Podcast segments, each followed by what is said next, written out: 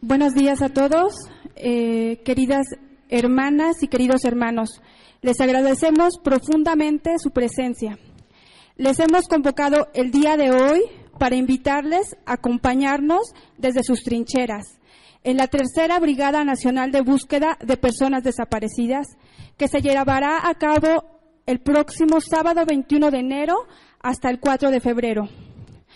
Esta brigada responde a la solicitud de apoyo que nos hacen nuestras organizaciones hermanas en el estado de Sinaloa.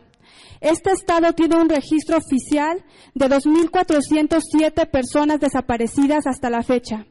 Para nosotras, así como para nuestras organizaciones hermanas, esto significa que más de 2.000 familias se encuentran en una búsqueda sin descanso de un ser querido.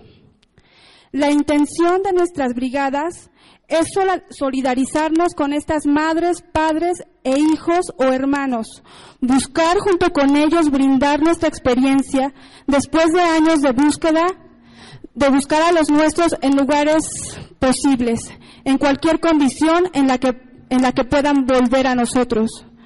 Como familiares, caminamos con la esperanza de encontrar a nuestros seres queridos en vida. Sin embargo, tras días, meses y años de lucha y de frustraciones, hemos aceptado la posibilidad de que nuestros familiares puedan encontrarse ya sin vida y aún esperando a que los encontremos.